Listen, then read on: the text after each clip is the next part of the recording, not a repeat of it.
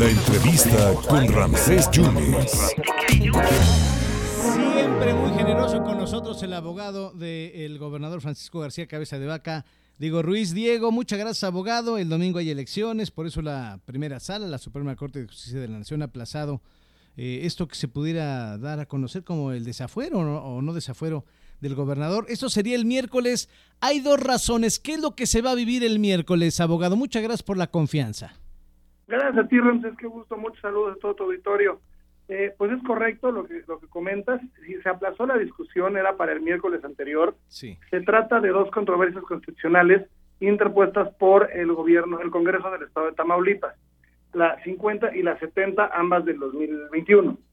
Eh, seguramente la recuerdas que en algún momento lo platicamos. Sí, claro. La primera en, originalmente fue desechada por el, por el ministro ponente Juan Luis González Alcántara, puesto que consideraba que no era necesaria la celebración de la controversia o el estudio de la controversia, puesto que eh, el párrafo quinto del artículo 111 de la Constitución es sumamente claro.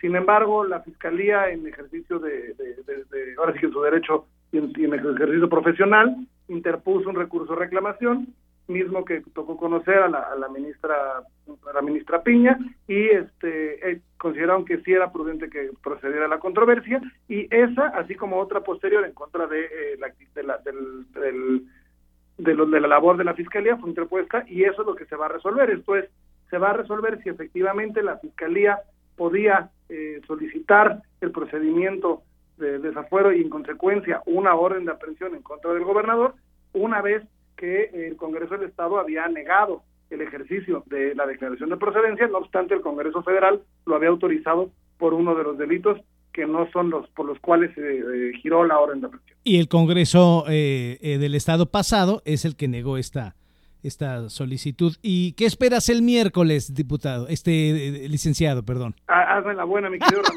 Ramsés. este, ¿Qué esperamos? Pues esperamos, la verdad es que confiamos en la primera, en, en la primera sala y en el criterio de la primera sala.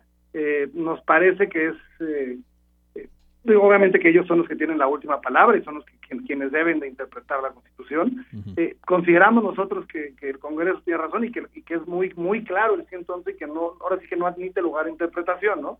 Claro. creo que es muy claro el pacto federal y en ese tenor se debe de entender que debió de haber, pero nadie está diciendo que no se persigan eh, los hechos que la fiscalía considere posiblemente constitutivos de delito.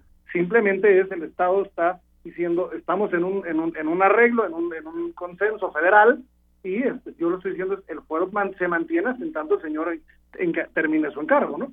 ¿Y, ¿Y, todo esto tiene que ver con la Casa de Santa Fe o también se le está ligando con delincuencia organizada, abogado? Pues eh, son uno y la misma cosa. Ahora sí que eh, vaga la redundancia para aflorar el sentido común, uh -huh. pero es, es lo mismo. Eh, la supuesta delincuencia organizada es por la adquisición del inmueble y la adquisición del inmueble por la supuesta delincuencia organizada, con una persona que ya ganó un amparo este y con una persona que pues nada tiene que ver en estos temas, ¿no? Bueno, ninguno tiene que ver en este tema, pero bueno, digamos que esa es la claro. teoría del caso que se inició con la denuncia de la Unidad de Inteligencia Financiera. Abogado, pero tú, tú sabes que puede influir lo que pueda pasar eh, el domingo en las elecciones, depende de quién gane o quién pierda.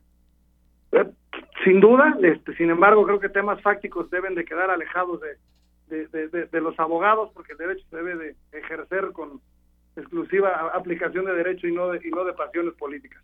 Oye, en este tema has, has citado a Alejandro Rojas Díaz Durán, inclusive has citado a Santiago Nito, ya ex, ex director Correcto. de la UIF, ¿no? Este, citamos a, al señor Alejandro Rojas, él ya compareció, falta aún que, que comparezca el, el, doctor Santiago Nito. ¿Y él no ha querido, te ha contestado? ¿Qué te ha dicho? Es correcto, nos ha contestado, estamos esperando que, que comparezca y el una vez que, comparezca, yo inmediatamente les, lo, lo, lo, se los comento, porque pues, la realidad es que el señor presentó su denuncia en, y nosotros tenemos como defensa el derecho para poder eh, para poder interrogar lo, lo, que él haya solicitado. ¿no? Eh, Diego, para cerrar, ¿es verdad que te puso en un tweet o en un texto, yo hice lo que me pidió el gobierno que hiciera? Es correcto. Así te lo puso. Sí, es correcto. Perfecto. Bueno, y entonces no te ha no te ha respondido, no no hay fecha para que va para que vaya a, a... No, al día de hoy todavía no la hay, ya hemos solicitado a la fiscalía el el citatorio también de nuevo.